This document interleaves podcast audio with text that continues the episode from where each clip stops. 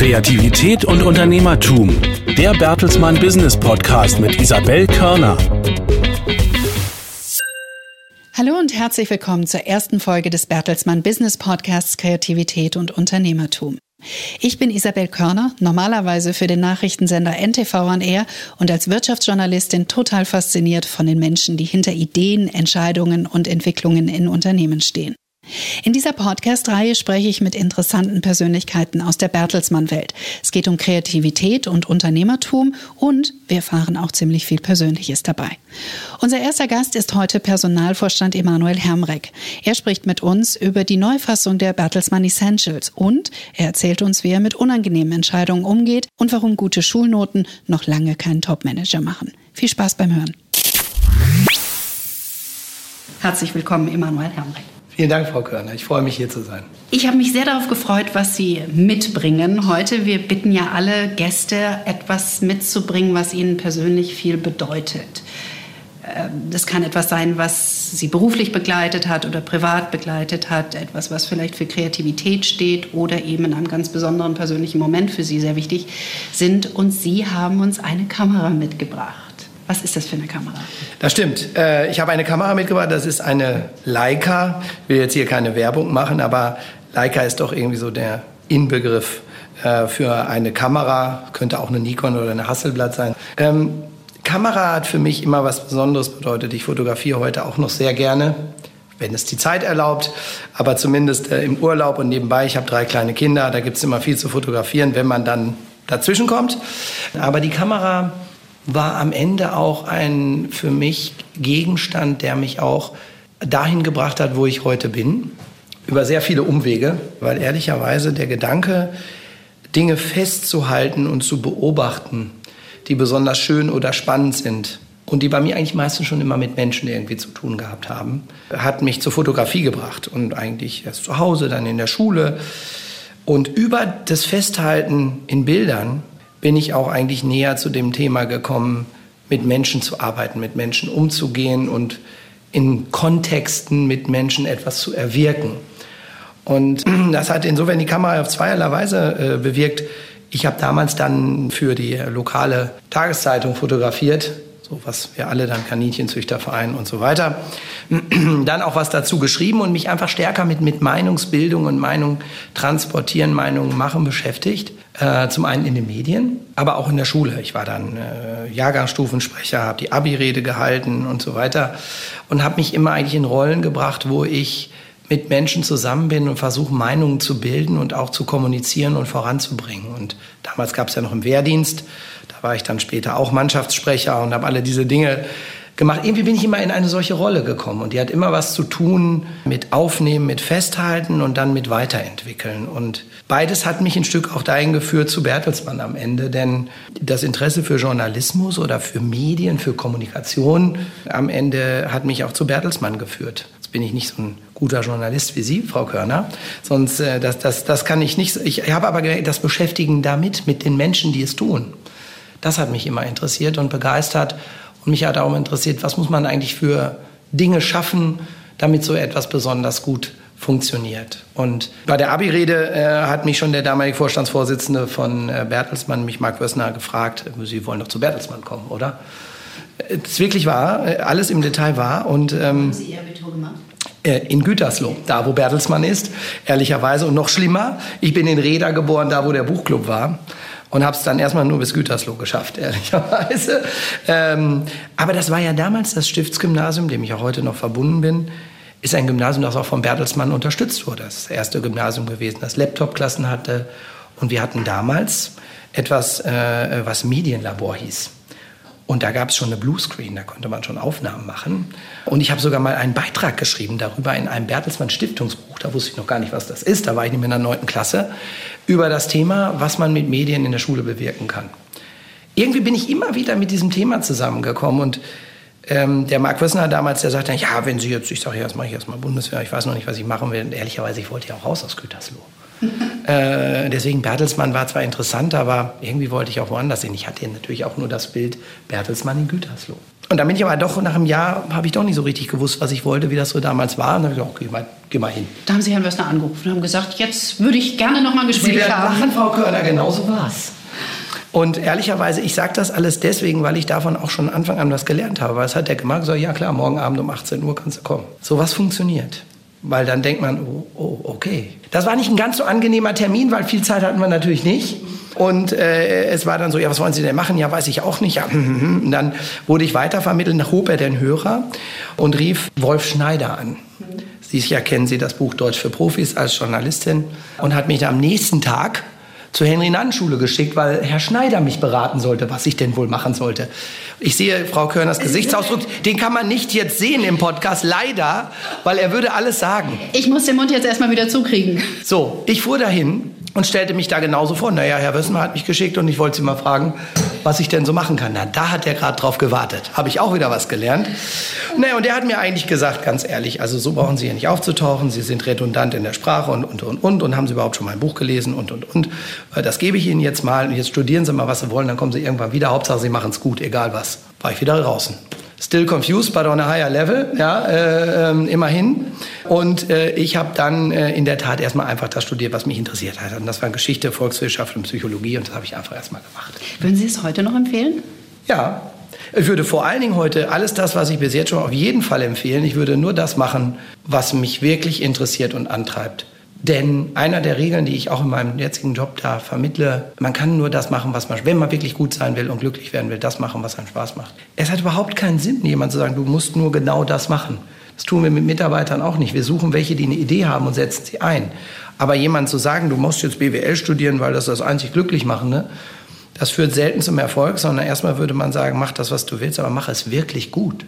Aber würden Sie heute in dem Lebenslauf noch nach Datenkompetenz suchen? Würde ich nach Datenkompetenz suchen? Ich würde heute in dem Lebenslauf, äh, in dem Gespräch schauen, ob jemand dafür eine Offenheit und Interesse hat. Weil wenn man jetzt sagt Datenkompetenz, Sie wissen ja, wir haben unsere Udacity Scholarships und andere Dinge. Am Ende Data Science, was ist denn das? Das ist ja leider erstmal im Wesentlichen Statistik. Haben wir alle gehasst im Studium, war furchtbar. Aber am Ende ist es erstmal Statistik mit technischen Hilfsmitteln und es ist eine Möglichkeit der Bewältigung einer unglaublichen Datenmenge.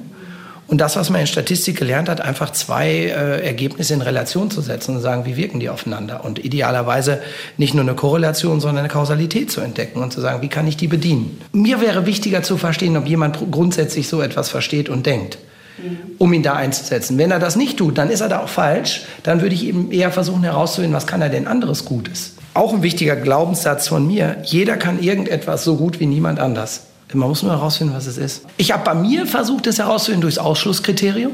Als ich ähm, damals ähm, überlegt habe, was mache ich jetzt eigentlich, habe ich alles Mögliche ausprobiert. Mich beim Auswärtigen Amt beworben, einen Pilotenschein äh, gemacht. Ich habe alles versucht. Und am Ende habe ich gemerkt, ist es das wirklich? Nee, ist es nicht. Und dann habe ich es auch abgehakt. Und gesagt, nein, das ist es nicht. Da versuche ich auch Leuten zu helfen, zu sagen, konfrontier dich mit den Dingen, die dann in der Aufgabe kommen. Und dann würde ich versuchen, äh, Leute auf den Weg zu bringen und um dann Empfehlungen zu sagen, schau doch mal da oder mach doch mal ein Praktikum da. Denn ich glaube, das ist, das ist der Weg, die Leute ein Stück dahin zu begleiten. Bei mir hat das funktioniert. Wer weiß, ob ich das gefunden habe, was ich wirklich besser kann als alle anderen, das weiß ich nicht. Aber ich habe was gefunden, was mir erstmal viel Spaß macht äh, und was ich, glaube ich, auch ganz gut kann. Sie haben gerade schon viel darüber erzählt, wie früh Sie auch in Führungsfunktionen gerutscht sind in der Schule und auch dann bei der Bundeswehr. Glauben Sie an ähm, das, was man Natural Leadership nennt? Also, dass es Menschen gibt, die in sich eine besondere Fähigkeit an sich schon tragen, andere Menschen mitzunehmen, zu führen, zu begleiten? Ich weiß nicht, ob ich das so scharf trennen würde. Also ich würde, ich wäre vorsichtig zu sagen, der eine kann führen, der andere kann es nicht. Es gibt eher ein Spektrum, würde ich sagen, so wie bei anderen Fähigkeiten, an gewissen Dingen. Und äh, zu guter Führung, und der Frage ist, Führung heißt, geht es um drei oder um 20 oder will ich Verantwortung für noch mehr übernehmen? Dazu gehören unterschiedliche Dinge. Dazu gehört erstmal der Wille und das Verständnis für andere Verantwortung übernehmen zu wollen. Zu sagen, es ist mir wichtig, wie es denen und denen geht. Und ich sehe, also erstmal ist es mir wichtig. Zweitens sehe ich das. Habe ich eine Antenne dafür, wie es dem anderen geht? Ist der glücklich? Ist der erfolgreich? Funktioniert der? Und drittens, ich muss es auch noch kommunizieren können. Also ich muss selber auch sagen können, was ich gerne von dem möchte. Oder besser noch, es so kommunizieren, dass er selber es möchte, was ich möchte. Das ist noch besser. Das funktioniert übrigens immer ganz gut, wenn man es kann. Gelingt auch nicht immer. Und dann. Den Trick würden wir gleich gerne. Ja, da können wir gleich nochmal. Aber ich sag mal, und dann zu sagen und dann Ziele zu setzen, dazu gehören einfach verschiedene unterschiedliche Qualitäten. Und ich würde jetzt mal auf mich reflektiert sagen, ich habe auch nicht mich hingestellt und gesagt, ich bin Natural Leader oder sowas. Nein. Ich war ja als Kind relativ zurückhaltend. Ich war ja so ein bisschen so ein Muttersöhnchen. Also ich sag mal, das sowas entwickelt sich auch. Und man kommt einfach in Situationen, in denen man das muss. Und dann merkt man, hm, das hat ja ganz gut geklappt. Das war ja eigentlich interessant. Und ähm, das ist über die Zeit dazugekommen. Ich habe in den USA in Stanford studiert. Für mich waren gerade so im Studium, ich hatte ein Stipendium, da wurde ich sehr gefordert, auch Dinge zu kommunizieren, auch mal schwierige Dinge zu erklären. Da habe ich auch ziemlich, da war ich hatte einen Journalisten, der mich ziemlich rangenommen. Aber das hat mir geholfen, das hat mir hat das herausgebracht. In Stanford habe ich gelernt, einfach mit anderen Leuten. Und man trifft so viele unterschiedliche Menschen, so verrückte Leute. Das war eine großartige, wichtige Zeit für mich. Ähm, und der Rest des Studiums in Deutschland, den musste ich dann noch abhaken, aber der war dann eher lang. Da war ich da eigentlich schon ready. Jetzt will ich arbeiten. Ich will das jetzt umsetzen. Und jetzt kommt eigentlich der Teil, der auch äh, hier besonders wichtig ist. Bei Bertelsmann habe ich das von Anfang an gefunden. Ich meine das ganz ehrlich. Ich habe ja zwei Praktika bei Bertelsmann gemacht. Mein erstes, da war ich so im vierten, fünften Semester, habe ich eine Öffentlichkeitsarbeit gemacht. Und ich hatte äh, als Chef jemanden, der heute noch bei Bertelsmann ist, der ist jetzt bei Territory und der war damals Chef der Mitarbeiterkommunikation. Und äh, da habe ich mich hingesetzt und der hat mir sofort gesagt, du, wir haben dich jetzt hier eingestellt für drei Monate, du kannst hier alles machen. Los, mach mal an, mach das, schreib den Artikel. Ach übrigens, wir müssen unser Fotolabor noch überarbeiten. Guck dir das mal an, das muss anders sein. Ach ja, und am Sonntag äh, haben wir eine Spendenaktion mit Stern Care für Russland. Ich kann nicht fahren, ich habe mir den Arm gebrochen. Kannst du bitte nach Berlin fahren und da mitfahren auf dem LKW und mal berichten, wie das läuft, wenn die darüber fahren? Ich so, äh, das war die erste Woche. Aber genau das wollte ich. Man wird ernst genommen. Und, äh, man kann was leisten. Man wird sofort, es wird nicht fünfmal gefragt, oh, ich weiß nicht, ob ich dich gut finde, sondern du bist da, ich finde dich gut, enttäusch mich nicht. Ähm, du kannst auch Fehler machen, aber ich gebe dir alle Möglichkeiten. Und das muss ich einfach sagen, hat in meiner Bertelsmann-Geschichte, die 21 Jahre, immer funktioniert. Langeweile kam nie auf, denn es kam schon das nächste. Nicht die vorgefertigsten Jobs, es war immer was, immer auch eine Überraschung dabei. Also Karriere ist nicht unbedingt planbar? Ich würde sagen, nur bedingt. Äh, das ist jetzt vielleicht etwas, ähm, ja, ich weiß, und das wird auch einige Eltern enttäuschen, die ihre Kinder zu mir schicken und sagen, mach mal aus dem äh, einen Top-Manager. So einfach ist das leider nicht. Und glücklicherweise nicht so, weil wer sagt denn, was der richtige Weg ist? Ich komme wieder zu dem, was ich eben sagte. Ich möchte erst mal wissen, was jemanden wirklich umtreibt. Weil ich habe eine Verantwortung dafür, wenn ich jemanden berate und begleite, was ich dieser Person rate. Und ich möchte die Person erst mal besser kennenlernen. Das kann ja auch sehr erfolgreich sein. Denn erfolgreich heißt ja nicht nur im Management. Äh, ich kann ein toller Künstler werden, ich kann ein berühmter Fotograf werden, ich kann ein Sänger werden, ich kann äh, ein Museum leiten. Äh, vielleicht will ich auch nur ein Forscher sein und möchte auch keine anderen Menschen sehen und am ganzen Tag nur etwas forschen. Das macht auch Menschen glücklich. Und das brauchen wir auch. Und ähm, es ist einfach eine Verschwendung und einfach auch ein schlechter Rat, Menschen zu vorgefertigt äh, zu machen, sondern ich versuche herauszufinden, was treibt sie an, aber sie dann zur Exzellenz anzutreiben und sagen, okay, ich will schon das wissen, was du wirklich richtig gut machen willst. Mit halben Sachen habe ich keine Lust umzugehen. Ich möchte mir nicht anhören, ja, dann mache ich ein bisschen da und vielleicht kann ich noch ein bisschen da.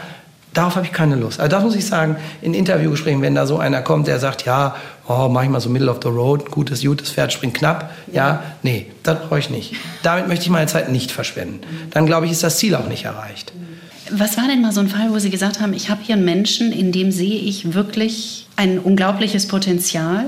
Der Mensch an sich sieht es vielleicht selber noch nicht und mein Umfeld sieht es auch noch nicht. Aber ich glaube ganz, ganz fest daran. Oh, da habe ich einige Beispiele. Also ich habe mal eine Person eingestellt von, von äh, Stanford-Absolventin, eher Tech ausgebildet, aber mit vielen Fähigkeiten versehen. Und da ist es uns gelungen, diese Person eben an verschiedene Stellen zu bringen und das sichtbar zu machen, was sie wirklich besonders gut kann. Ja. Sie ist heute ein Superstar in unserem Top-Management-Portfolio. Ich habe aber genauso auch ein anderes Beispiel im Kopf von einer jungen Person, die bei uns Praktikum gemacht hat. Immer so, die Eltern wollten gerne, geht zu Bertelsmann. Es war so notenmäßig Middle of the Road. Hätte man auch als Middle of the Road verpacken können. Aber ich habe immer gespürt, dass diese Person hat was Besonderes. Da gibt es eine besondere Fähigkeit an Pragmatismus, an Begeisterung, an Momentum. Diese Person ist auch bei Bertelsmann jetzt und äh, entwickelt sich großartig weiter. Und ich, ich bin ganz sicher, wird äh, eine tolle Zukunft bei uns haben. Gab es umgekehrt auch mal den Fall, dass Sie zutiefst enttäuscht wurden? Das gab es auch. Das gibt es leider immer wieder, muss man fairerweise sagen. Äh, das gibt es im Top-Management, aber auch davor. Ich hatte mal äh, eine Mitarbeiterin eingestellt, das war noch in der Stiftung, die mich einfach vom Verhalten völlig enttäuscht. Überhaupt nicht die Regeln verstanden hat, wie man miteinander umgeht, mit Respekt, Leute vernünftig behandeln, Leute fördern, eigentlich nur an sich gedacht hat. Am Ende dann bei uns aber auch gescheitert ist und übrigens woanders dann auch.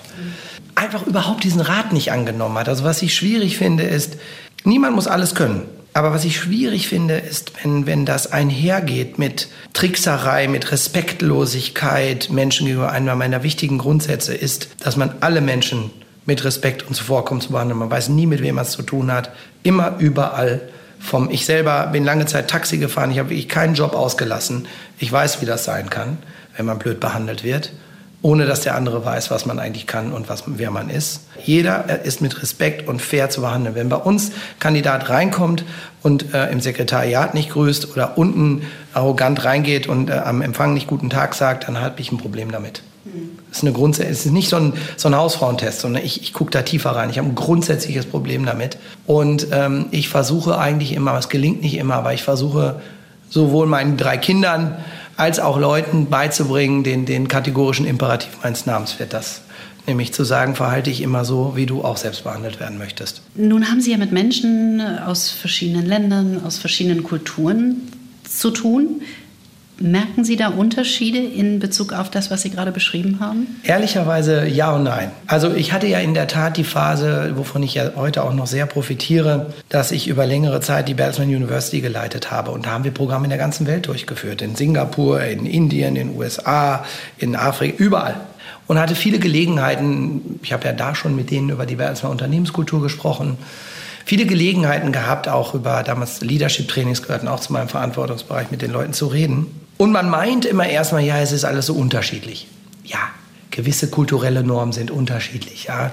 Natürlich in Japan sagt man nie nein, sie sagen immer ja und am Ende müssen sie doch jemanden fragen, mal als Beispiel. Äh, in Indien denkt man, die sprechen ja Englisch, ich habe sie sofort verstanden. Man hat sie nie sofort verstanden, weil sie eben doch alles anders machen.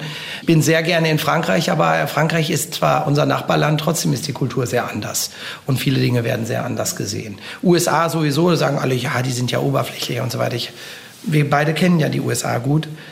Ich, sag, und deswegen meine Antwort ja und nein. Auf den ersten Blick ist es unterschiedlich. Auf den zweiten Blick nein. Weil am Ende alle Menschen gewisse Grundbedürfnisse haben an Respekt, an, an Zusprache, an positivem Feedback und an, an Begleitung und an Rat auch mal in den Arm genommen werden, sagen, hast du super gemacht. Wie lange geben Sie Führungskräften im eigenen Konzern Zeit, die das alles noch nicht ganz so umsetzen und was sich dann möglicherweise auch in Mitarbeiterbefragungen spiegelt? Erstmal muss man ja überhaupt erstmal dahin kommen, dass man für sich festhält und auch sich dazu committet, dass wenn jemand schlechte Führungswerte hat oder schlechtes Feedback von seinen Mitarbeitern bekommt, dass das etwas ist, was man als Unternehmen sehr ernst nehmen muss. Weil das ja manchmal auch Leute betrifft, die, sagen wir mal, wirtschaftlich oder geschäftlich sehr erfolgreich sind. Und damit für manche Manager erstmal untouchable sind und sagen, ja, guck mal, der hat doch Bombenergebnisse. Wenn wir dann aber die, die Ergebnisse der Befragung oder des jährlichen Januargespräch sehen und sehen, dass der eben gewisse wichtige Kriterien verletzt, wie Respekt, Ernst nehmen, Kommunikation für Mitarbeiter da sein, dann verfolgen wir das auch nach. Und ähm, dann gibt es ein Coaching. Naja, erstmal gibt es ein Feedback, denn da fängt es erstmal an. Manche ähm, sind sich dessen gar nicht bewusst. Also da ist es erstmal wichtig, dass sie von den Mitarbeitern, dass wir ein Feedback sammeln und dass der Vorgesetzte immer sagt, du bist ja ein guter Typ, also bei mir die Zahlen sind gut, aber deine Mitarbeiter sehen das anders. Und dass er erstmal merkt, wir nehmen das sehr ernst. Und dann würde ich dem Mitarbeiter erstmal selber Gelegenheit geben, zu sagen, habe ich das überhaupt so gemeint? Vielleicht hat man es auch gar nicht mitbekommen. Vielleicht hat sich auch was eingespielt, was gar nicht so gemeint ist. Und wird dann erst sagen, sprich doch erstmal mit deinem Mitarbeiter, versuch das mal rauszufinden, was es ist. Und dann dem Vorgesetzten melden, was würde ich besser machen und wenn der Hilfe braucht, wunderbar. Ich habe auch schon regelmäßig mal Coaching in Anspruch genommen, das ist überhaupt kein Problem. Manchmal braucht man einen neutralen Rat und Begleitung und das würde ich auch empfehlen. Ich sag mal, wenn das aber das zweite Mal genauso schlecht ist oder noch schlechter, dann würde ich schon sehr ernst sagen, pass mal auf, jetzt hast du noch eine Chance. Aber wenn das so dreimal in Reihe dann kommt wieder die Meinung, ja, aber die Ergebnisse sind ja so toll. Da muss ich dann ehrlicherweise ganz wissenschaftlich sagen, wir wissen ja nicht, wie gut die Ergebnisse wären, wenn es jemand führen würde, der wirklich führen kann. Ja, das ist ein interessanter ja? Ansatz. Denn ehrlicherweise äh, so dieser berühmte Spruch, ja, wir wissen nicht, ob die Amerikaner den Weltkrieg gewonnen haben, trotz oder wegen Willys Jeep. Ja, sie hatten halt nur den. Aber ähm, äh, da wissen wir es auch nicht. Und ich bin der festen Überzeugung, dass wenn man dann jemanden einsetzt, der besser führen kann, dass es noch besser läuft. Und wir haben uns das auch über viele Jahre angesehen. Und ein bisschen ist das was, wenn Sie in den letzten Jahren schauen, bei Führungswechseln haben wir immer sehr darauf geachtet, auch Leute einzusetzen, die gut führen können. Weil es so sehr an Bedeutung gewonnen hat? Es war, ich bin der Meinung, es war immer schon wichtig. Heutzutage glaube ich, weil alles einfach, sage ich mal, auch noch nicht mehr so steuerbar ist. Ja, die Dinge entwickeln sich schneller und da muss man sich einfach darauf verlassen können, dass der, der führt, der weiß auch nicht alles. Ja, you can command the wind, but you can set the sails. Also da will ich doch wenigstens wissen, dass er ein Team hat, das ihm vertraut, mit dem man eng zusammenarbeitet und was leisten kann. Das ist vielleicht, insofern haben Sie recht, vielleicht ist es doch heute noch wichtiger als früher. Weil Talente auch anspruchsvoller geworden sind auf der Ebene oder einfach sagen, wir ziehen für uns auch schon mal rote Linien. Wir lassen uns nicht vielleicht Dinge gefallen, die früher selbstverständlich waren, die vielleicht auch gar nicht böse gemeint waren, die sich eingeschliffen hatten. Ja. Ich rede jetzt gar nicht von Ihrem Konzern im Spezifischen, nein, nein, sondern äh, Beides. Also erstens Beginn muss man im Beginn muss man immer mit sich selber. Insofern würde ich sagen, wir haben eine rote Linie. Dazu ja auch das Thema Essentials. Wir haben ja viel darum gerungen, wie sehr findet da das Thema Respekt, äh, Vertrauen, Partnerschaft statt weil wir haben ja dann Unternehmertum und Kreativität als sozusagen die unterscheidenden Faktoren herausgestellt.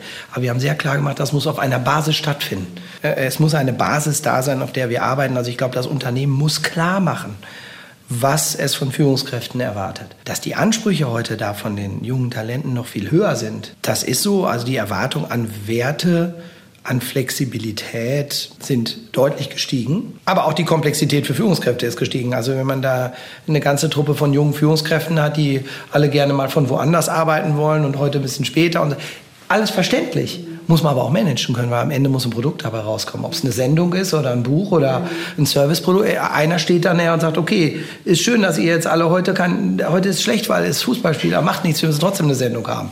Also ich, ich will damit sagen, und der muss aber rüberbringen. Sag mir nicht, so, die Oma hat Geburtstag. Genau, der, der es aber so rüberbringen muss, dass alle dabei glücklich sind. Also sagen, ja, hast du recht, kriegen wir auch hin. Aber ertappen Sie sich manchmal, dass Sie denken, also, das hätte ich mich früher nicht getraut. Ja. Was hätten Sie sich früher nicht getraut? Ich bin schon sehr geprägt worden von dieser Kultur, Du hast das Glück, bei Bertelsmann anfangen zu können. Äh, wir haben dich ausgewählt nach Top-Noten und Stanford-Abschluss und weil du so viele Recommendations hast und dich zehn Leute interviewt haben, hast Glück, dass du hier bist. Bist trotzdem noch am unteren Ende, gibt noch ein paar andere. Aber jetzt leg ich mal los. Jetzt wollen wir mal gucken, was du kannst. Und da war für mich völlig klar, dass ich nicht fragen würde, wie lange werde ich heute arbeiten. Und da wurde auch mal eine Nacht durchgearbeitet. Und da gab es auch andere Sachen. Also, gerade in den ersten Jahren kenne ich das nicht anders. Ich habe es nicht anders erwartet und mich hat auch niemand gezwungen. Also ich habe nicht gelitten. Ich habe viel bekommen und ich durfte wahnsinnig viel lernen. Ich habe so viele Leute in der Zeit gehabt ähm, und auch heute, wenn ich auch von Frau Mohn jetzt ganz ehrlich, ich habe ja Gott sei Dank viel mit ihr zu tun da kann ich auch jeden Tag noch mal was lernen. Also ich, ich muss einfach sagen, ich, ich finde es toll, in einem herausfordernden Umfeld zu sein, das auch mich noch herausfordert. Das Schlimmste, was nämlich mir passieren kann, ist, dass ich gelangweilt bin. Da bin ich auch nicht gut. Es wurde mir aber auch nie bei Bertelsmann etwas abverlangt, was ich nicht hätte leisten können. Das muss ich auch mal sagen. Also was ich nicht kenne, es hat auch damals keine Willkür gegeben, so, so Sachen, die man mal so hört, trag meine Tasche. Also Willkür aus sozusagen Hierarchiedenken. Es war immer Herausforderung. Wir müssen gemeinsam was schaffen. Das ist jetzt leider ein bisschen spät und das ist viel, aber wir sind die Besten und wir kriegen das hin. Denn das kam immer. Sozusagen dieser Exzellenzgedanke zu sagen, weißt du was, das können wir jetzt auch mal feiern. Ich gebe jetzt mal einen aus. Oder einen in den Arm und sagen, du bist echt der Beste. Dieses Zusammenspiel von Fordern und Fördern, ähm, das dürfen wir auch heute nicht verlieren. Ja, ich finde auch, wenn man Wertschätzung bekommt dafür, dass man die Extrameile gerne läuft, genau. zum Beispiel an einem Sonntag und genau. dann auch sagt, natürlich komme ich. Dann ist das auch in Ordnung und richtig so. Es gibt schon gewisse Dinge, wo ich sagen würde, da ist dann auch Stopp. Also wenn ich merke, dass meine Mitarbeiter ähm, völlig überfordert sind und mit ihrem Privatleben dadurch Probleme bekommen, dann habe ich auch die Verantwortung, da einzugreifen. Ich würde keinen zum Job treiben, der krank ist. Jemand, der Probleme in der Familie hat äh, oder kinderkrank, das, das, das überschreitet eine Grenze. Und das würde ich auch für mich selber immer in Anspruch nehmen, wenn ich sage, es ist irgendwas mit ähm, Familie, ganz persönliche Dinge, das hat muss immer Vorrang haben. Da hat man als Führungskraft die Verantwortung für seine Leute und muss am Ende auch entscheiden, was ist jetzt gut und richtig. Und da muss man andere Lösungen finden. Da muss es anders gehen. Wir erleben gerade eine Zeit, die uns mit ganz viel Wandel konfrontiert. Zum Beispiel auf der technologischen Ebene, auf der gesellschaftlichen Ebene. Sie haben ein bisschen über die Bertelsmann Essentials schon gesprochen. Wie schwierig ist es, in, in so einer bewegten Zeit die richtigen Essentials zu finden die auch nachhaltig sind und nachhaltig wirken? Ich will mal sagen, was erstmal wichtig ist, ist, dass wir frühzeitig erkannt haben, zu sagen, wir brauchen für diese Transformation und äh, auch für die Digitalthemen einen Rahmen. Wir brauchen einen kulturellen Rahmen, der auch Gültigkeit hat und der uns so aufstellt und die Leute so informiert, anleitet, begleitet, dass sie diese Transformation bewältigen können. Dazu gehören viele technische Dinge wie unsere Weiterbildung und Talententwicklung und so weiter. Aber es gehört eben dieser kulturelle Rahmen dazu. Wir haben ja traditionell als Bertelsmann eine lange Historie in diesem Thema Unternehmenskultur. Reinhard Mohn hat ganz früh erkannt, dass Unternehmenskultur Erfolg treibt und nicht Unternehmenskultur hinten dran geklatscht wird, wenn es denn gut läuft.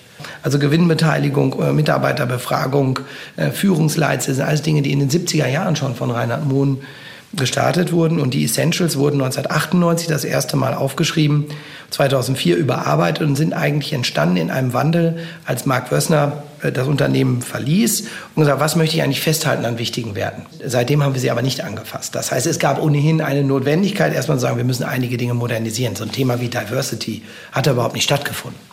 Ja, ist also, jetzt auch wieder ein Thema für Sie? Natürlich, absolut. Ein Riesenthema. Also es gab zum einen, sage ich mal, die Notwendigkeit abzudaten. Aber natürlich mussten wir uns auch die Frage stellen, zu sagen, wir müssen noch mal einmal runterbohren und wir wollen die, die Essentials nicht, nicht redraften, einfach überarbeiten. Und wir müssen grundsätzlich fragen, was davon im Kern ist wichtig und richtig und wie müssen wir es beschreiben und ergänzen. 120.000 Mitarbeiter, viele verschiedene Kontinente, verschiedene Länder viele verschiedene Töchter. Wie herausfordernd ist es, diese Essentials wirklich bis in die letzte Phase jedes Tochterunternehmens durchzusetzen? Und ja. können Sie das garantieren? Also, es ist sehr herausfordernd.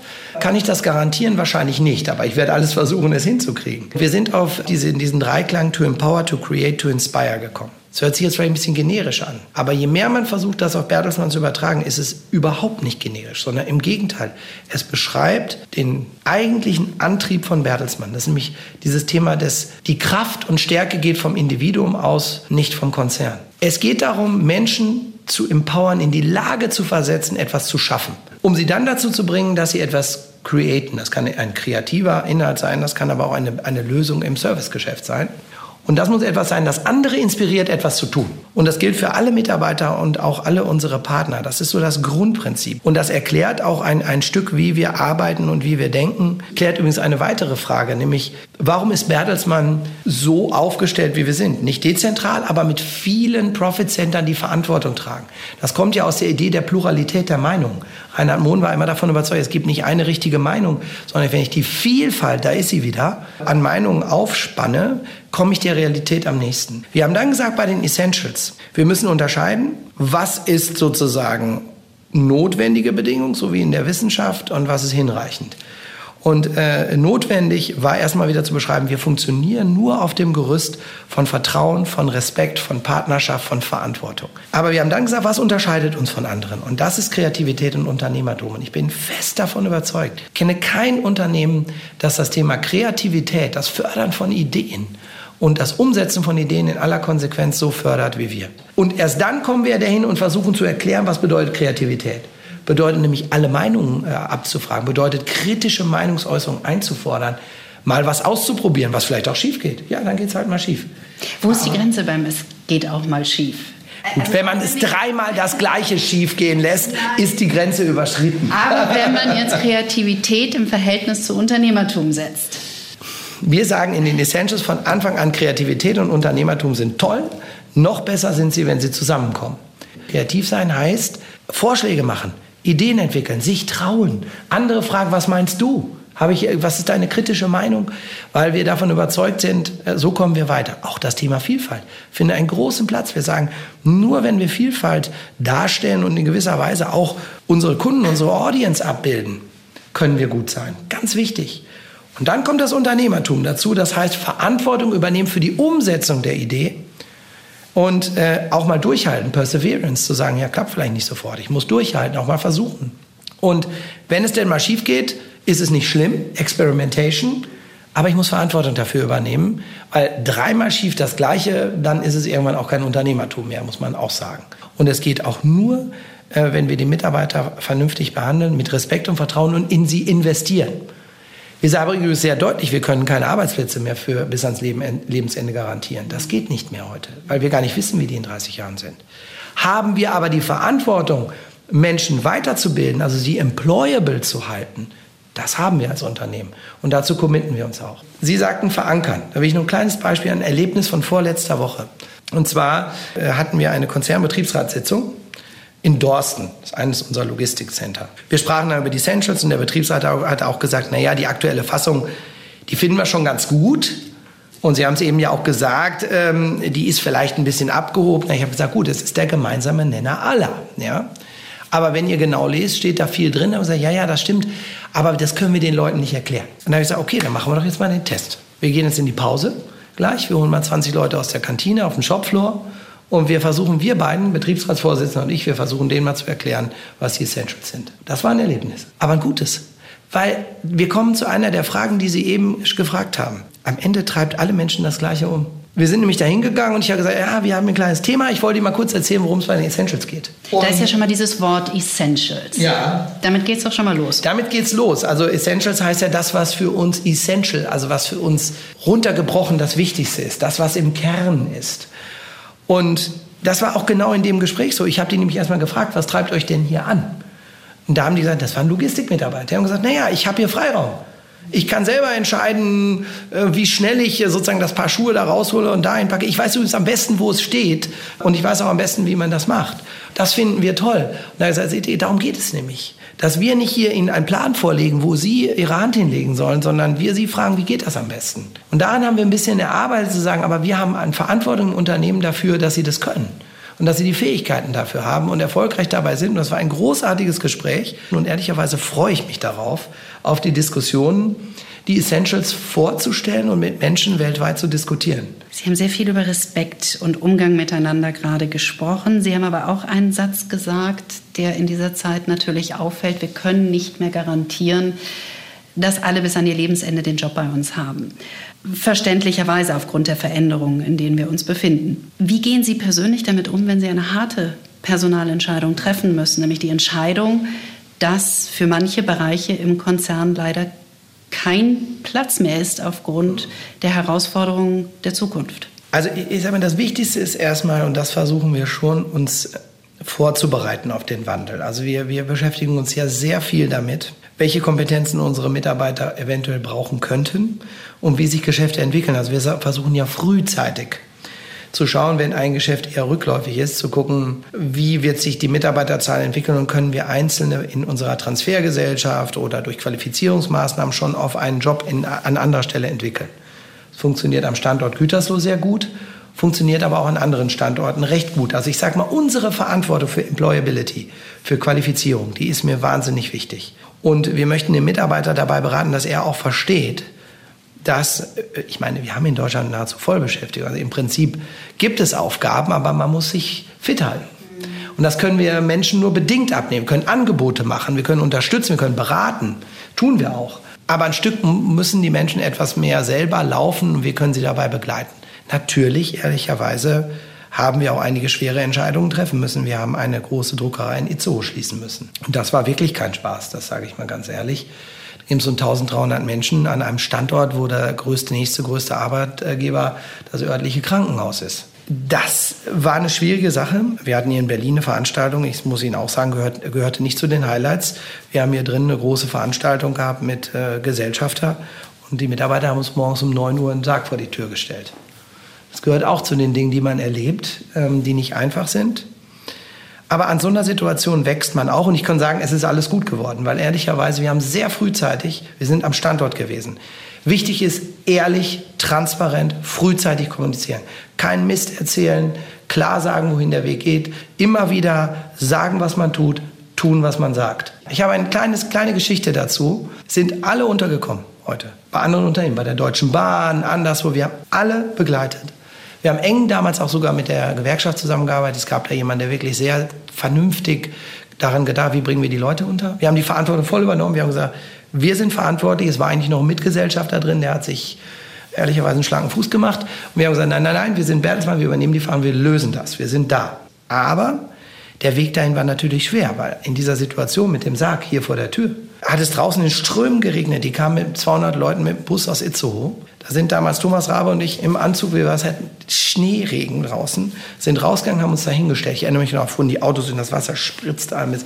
Aber wir sind da hingegangen und sagen, pass mal auf, wir sind hier verantwortlich und wir übernehmen die Verantwortung. Ihr könnt jetzt sauer auf uns sein, ihr könnt mit uns schimpfen, das verstehen wir. Aber wir werden uns kümmern. Und dann stand jemand neben mir und sagt, sagt zu mir jedes Mal, weißt du eigentlich, wie scheiße das ist? Ich habe zwei kleine Kinder, äh, jetzt eher ich, verliere ich meinen Job, was soll ich denn da machen? Und genau mein Alter. Und er hat gesagt, soll ich dir mal was sagen? Ich, es ist wirklich scheiße. Ich habe auch zwei kleine Kinder und ich kann mir vorstellen, wie das ist. Aber ich verspreche dir, wir kümmern uns. Wir werden uns nicht ducken. Wir werden eine Lösung finden. Und es hat mich geprägt. Aber es hat mich geprägt zu sagen, nimm Verantwortung. Es ist blöd, es tut weh. Zeig, dass du verstehst. Weil wenn man sich reinversetzt in jemand anders, kann ich das verstehen. Ich könnte da auch stehen. Ich hätte es auch gesagt. Dann versteht man auch seine Verantwortung. Warum fällt es so vielen Führungskräften so schwer, in solchen Situationen die richtigen Worte zu finden und ein Minimal an Respekt und Verständnis und Einfühlungsvermögen? Es ist auch sehr schwer. Weil natürlich die normale Reaktion ist, zu sagen, oh, ich gucke lieber nicht hin. Kann ich das irgendwie Vermeidungsstrategie? Ist völlig normal. Jeder, ich habe auch meine Vermeidungsstrategie für diverse Dinge, ja, äh, die manchmal funktionieren und manchmal nicht. Aber ähm, zu lernen und auch diesen Teil anzunehmen, gehört zu einer guten Führungskraft dazu. Man kommt immer in Situationen, wo man eine schwierige Entscheidung treffen muss. Am Ende ist es wichtig, wie man sie trifft. Es ist eine, keine Frage des ist eine Frage des Wollens. Wenn man wirklich will, dann findet man einen gemeinsamen Weg. Stichwort gemeinsamer Weg. Ihr CEO Thomas Raber hat ähm, gesagt, wir investieren in Menschen in diesem Wandel, gerade in diesem technologischen Wandel. Was tun Sie im Moment, um Mitarbeiter mitzunehmen auf diese digitale Reise? wir können den Leuten nicht genau sagen, was sie ganz genau werden wissen müssen und wie genau das in fünf Jahren aussieht. Die Leute sind natürlich durch die vielen Informationen, wie die Medienwelt und unsere Geschäfte sich ändern, auch ein Stück verunsichert natürlich, weil sie sagen, hm, Veränderung ist erstmal erzeugt Angst, erzeugt erstmal Sorge um, um Arbeit, äh, um die Aufgabe. Traditionell sind wir ja in dem gesamten Thema Ausbildung und Weiterbildung stark. Wir haben uns aber früher im Wesentlichen auf die Themen Führung, Leadership konzentriert haben wir in den letzten Jahren das ergänzt um Thema Unternehmertum, um Thema Kreativität. Und wir haben das Thema IT natürlich im besonderen Sinne aufgenommen. Wir haben die ganze Lernplattform ausgebaut. Wir bieten weltweit über 13.000 Online-Kurse. Auch inspirierende Sachen, da ist auch ein Fotokurs dabei. Einfach um Leute auch zu inspirieren, zu sein, auch äh, Appetit auf Lernen zu machen.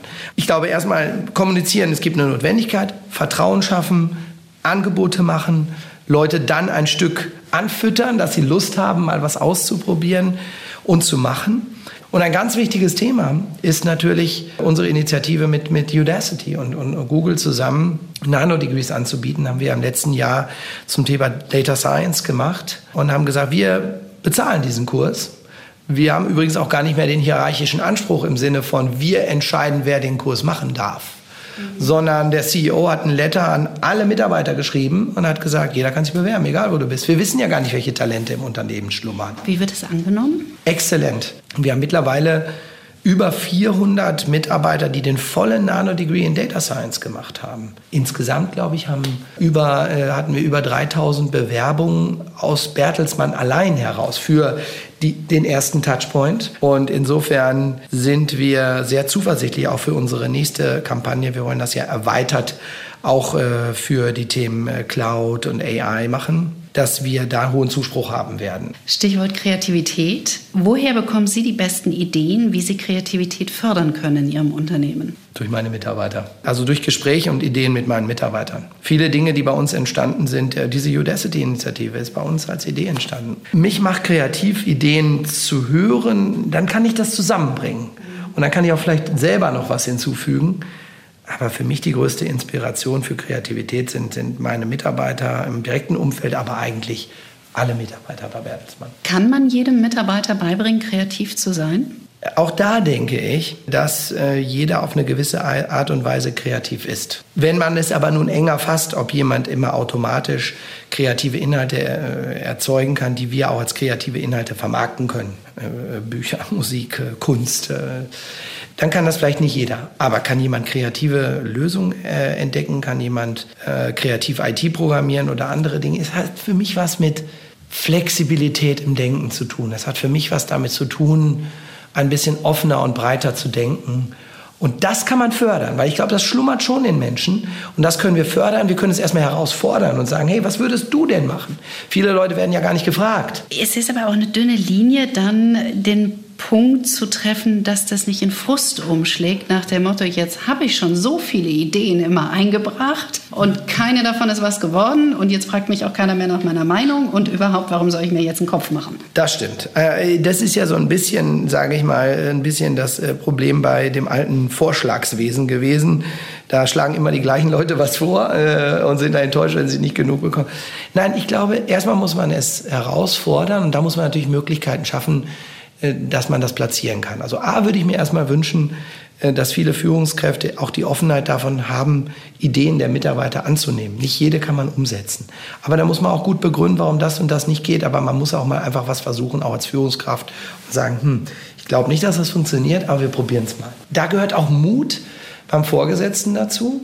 Und dann gehört natürlich dazu, Angebote zu machen. Wir haben, äh, wir haben ja Creative Bootcamps, wo wir äh, Mitarbeiter einladen, mal am, äh, zwei Tage nach Berlin oder New York zu kommen und mal ihre Idee zu präsentieren. Wie muss ich mir das vorstellen? Also dieser Begriff Bootcamp, ja. der, der wiegt so schwer. Na, der, der ist, ja, der, der klingt etwas bedrohlich, aber was eigentlich gemeint ist, ist, dass Leute, die ein Interesse haben und sagen, ich habe eine Idee, ich habe aber eigentlich die, nicht die Zeit oder den, die Ratschläge daraus eine Business-Idee zu machen. Dass wir denen zwei, drei Tage helfen. Und die stellen die dann einer Jury vor. Und diese Jury wählt dann äh, ein paar aus und die stellen wir dann einem Investkomitee vor und sagen, komm, da geben wir mal ein bisschen Geld aus und probieren das mal aus. Bertelsmann ähm, hat für dieses Jahr ja die Content Alliance angekündigt und es sollen viele verschiedene Bereiche miteinander arbeiten und gute Ideen haben und gute Dinge umsetzen. Wie schwierig ist es, Teamgedanken zu formen und ähm, diesen auch durchzuziehen, ohne Rücksicht auf persönliche Befindlichkeiten und persönliche Machtempfindungen? Ist natürlich eine exzellente Frage, Frau Körner, wie alle Ihre Fragen. Aber diese kann ich nun gerade aus besonderer persönlichem Erleben berichten, weil Sowas funktioniert nicht per Ansage. Sowas funktioniert nicht als äh, befohlene Synergie. Wenn da nicht wirklich der Wille und das Interesse der Beteiligten dabei ist, dann wird das nicht funktionieren. Dann gibt es vielleicht eine kleine Show beim Meeting und danach verfolgt es keiner. Dieses Mal aber war das ganz anders. Ich war nämlich bei dem, bei dem äh, Initialmeeting dabei und es war überhaupt nicht notwendig, dass wir da irgendwie sagen mussten, wie es geht. Wir trafen auf Menschen, nämlich alle, die Content-Einheiten in Deutschland anleiten, die hatten schon Ideen. Und die hatten auch schon eine Idee, was sie gerne machen wollen. Und die brauchten nur noch unsere Unterstützung. Die haben gesagt, ja, ihr müsst uns helfen, wie wir das rechtlich machen, steuerlich und, und, und. Und wir haben auch gesagt, na ja, Habt ihr denn auch alles besprochen? Weil es gibt ja schon ein ganz konkretes Beispiel, nämlich mit dieser Audioplattform. Die hatten die als Idee schon im Kopf. Und die haben gesagt, na ja, wir müssen das zusammenführen. Aber das Tolle war, die kamen nicht mehr mit der Frage, ja, ist dann 10% bei RTL und nochmal 10% bei Gruner und Ja, sondern sagen, nee, ist okay, wenn das mal beim Radio ist, aber wir bringen alle unsere Inhalte ein, weil beim nächsten Mal machen wir es bei uns oder das nächste Thema da. Ist kein Problem. Wir profitieren alle davon. Und in kürzester Zeit haben wir das ja schon äh, announcen können. Und es ist großartig zu sehen, was wir an Audioinhalten bei Bertelsmann zusammenbringen können. Von, von Buchautoren, von Beiträgen bei Gruner und Ja, bei RTL, vom Radio, aus der Musik. Das ist irre. Und das haben die sofort von selber verstanden. Deswegen zurück zu Ihrer Frage. Ja, es ist sehr schwer. Und es lässt sich nicht verordnen, sondern man muss, glaube ich, viel früher bei der Grundeinstellung anfangen. Und das ist, dauert leider lange und braucht auch viel Überzeugung. Aber ich glaube, wir sind da sehr weit gekommen. Wir sind fast am Ende angekommen. Ich habe noch zwei Fragen. Die erste beschäftigt sich mit Amerika. Sie reden immer wieder davon, es kommt immer wieder hoch, sodass man wirklich das Gefühl hat, es war eine enorm prägende Zeit, eine enorm wichtige Zeit für Sie. Würden Sie heute Amerika wählen oder würden Sie sagen, ich muss nach Asien? Oh, das ist eine gute, das ist eine persönliche Frage. Die muss ich auch persönlich beantworten. Ich finde Asien sehr spannend. Ich äh, bin natürlich beruflich oft in China gewesen. Ich war auch schon in Malaysia und Vietnam und Philippinen. Ich war oft in Japan. Ich muss ehrlicherweise sagen, Japan ist ein Land, das mir von der Kultur gut gefällt. Ich habe großen Respekt und Interesse an Japan. Ich finde Japan wirklich faszinierend, persönlich. Die USA, ich bin jetzt mal ganz ehrlich, ob ich heute in der jetzigen politischen Situation Lust hätte, in die USA zu gehen, ich weiß nicht, ich glaube nicht. Nach Asien auch nicht überall hin, weil Ich muss Ihnen sagen, meine, meine Grundüberzeugungen der Demokratie und der Freiheit sind tief und fest verankert. Und da, wo ich das nicht grundsätzlich leben kann, weiß ich nicht, ob ich da persönlich glücklich würde. Und leider sehe ich das im Moment in beiden Ländern nicht voll gewährleistet. Mein Bild von Amerika war in New York, ich in Boston. Ich habe meine Gasteltern, das ist eine persönliche Geschichte, meine Gasteltern in Palo Alto letztes Jahr mit meinen Kindern besucht. Wir waren das erste Mal drüben, die sind über 90. Überzeugte Demokraten, Demokraten, Kalifornier, wie sie im Bilderbuch stehen, ja. Weltbereist, weltoffen. Er ist Arzt, sie schreibt Kinderbücher. Tolle Menschen, das ist mein Amerika. Offen, Chancen, Freiheit, alles ist möglich. Da würde ich gerne sein. Aber in einem Amerika der komischen Wahrheiten, des, äh, sage ich mal, nicht die Wahrheit sagen, des Unterdrücken, des Diskriminieren, das ist nicht mein Amerika. Das heißt, wo finden Sie das im Moment, was Sie gerade beschrieben haben? Soll ich Ihnen das ehrlich sagen? In Europa. Ich bin ein großer Verfechter von Europa. Weil, auch wenn das vielleicht im Moment auch nicht das richtige, die richtige Zeit ist, ich meine, jetzt reden wir gerade über Brexit, wir reden über Gilets jaunes in, in, in Frankreich. Es ist an einigen Dingen nicht verstehbar. Trotzdem, ich bin davon überzeugt, Europa hat eine große Chance. Wenn, glaube ich, wir ein Grundverständnis wieder entwickeln und uns auch darauf einigen können, und zumindest erstmal Deutschland und Frankreich als die größten und stärksten Länder, dann werden andere auch folgen. Deswegen halte ich das für ganz entscheidend, das Verhältnis zu Frankreich. Dann kommen auch andere mit. Und wir haben die Chance, eine Region stark zu machen, in der die Werte, die, ich, die für mich wichtig sind, nämlich eine freie Marktwirtschaft mit sozialer Verantwortung, eine Pressefreiheit, eine Demokratie, wirklich gelebt werden können, weil sie eben an so vielen anderen Stellen in der Welt nicht selbstverständlich sind. In Europa ist wunderbar. Die Vielfalt der Kulturen und der Menschen, der Landschaften, der Ideen, der Geschichte finde ich großartig und faszinierend und wunderbar. Und ich meine, das ist etwas, was wir stärken müssen, was wir zeigen müssen als Role Model. Das würde ich mir wünschen. Ich würde die letzte Frage gerne zu Ihren Kindern stellen, weil Sie sie erwähnt haben. Und nochmal anknüpfen an das traditionelle Geschäft von Bertelsmann, mhm. nämlich an Bücher. Mhm. Welche Bücher geben Sie Ihren Kindern mit fürs Leben? Also meine Kinder, meine große Tochter ist neun, meine mittlere ist sechs und mein Sohn ist drei. Also erstmal bin ich dankbar, dass alle sich wirklich für Bücher interessieren. Und das sage ich jetzt nicht, weil wir hier im, äh, im Talk sind, äh, sondern es ist uns bisher erstmal gelungen, dass alle wirklich Spaß an Büchern haben und sehr, sehr gerne äh, vorgelesen bekommen, beziehungsweise selber lesen oder sich genau anschauen, und zwar im Detail. Und sie lieben es, wenn ich Bücher mitbringe und die sie sich anschauen. Und das ist sowas wie Goodnight Gorilla für den Kleinen. Natürlich interessiert er sich sehr für Feuerwehrautos und Flugzeuge. Haben wir nicht erzogen, aber es ist einfach so. Meine Große möchte natürlich auch, wenn sie es ein bisschen schaudert, Harry Potter lesen immer wieder.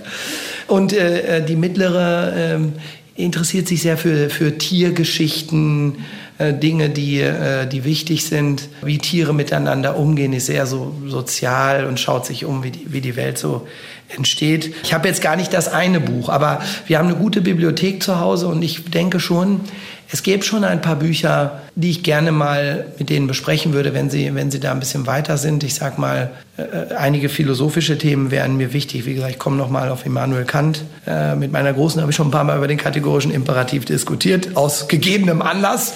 Insofern das ist ein wichtiges Element bei uns in der Erziehung, aber auch des Vergnügens. Aber selbstverständlich haben die beiden Großen ein iPad und nutzen das umfangreich. Wir haben die Bandbreite der Medien, aber Bücher sind ganz, ganz wichtig bei uns. Ich hatte schon ein bisschen die Sorge, so dachte, ja, dann wollen die nur noch Bewegtbildinhalte oder so. Die Bandbreite, Vielfalt der Medien können die nutzen und profitieren davon. Aber Bücher sind zentral. Das freut mich. Ich danke Ihnen ganz, ganz herzlich, dass Sie da waren. Herzlichen Vielen Dank, Frau Körner. Hat mir viel Spaß gemacht. Vielen Dank. Das war die erste Folge des Bertelsmann Business Podcasts Kreativität und Unternehmertum. In der nächsten Runde freuen wir uns auf Markus Dohle, den Chef von Penguin Random House. Und er verrät uns dann unter anderem, wie es zu dem Megadeal mit dem früheren US-Präsidenten Barack Obama und der früheren First Lady Michelle Obama kam. Das und mehr schon bald. Wir freuen uns auf euch. Bis dahin alles Gute. Kreativität und Unternehmertum. Der Bertelsmann Business Podcast mit Isabel Körner.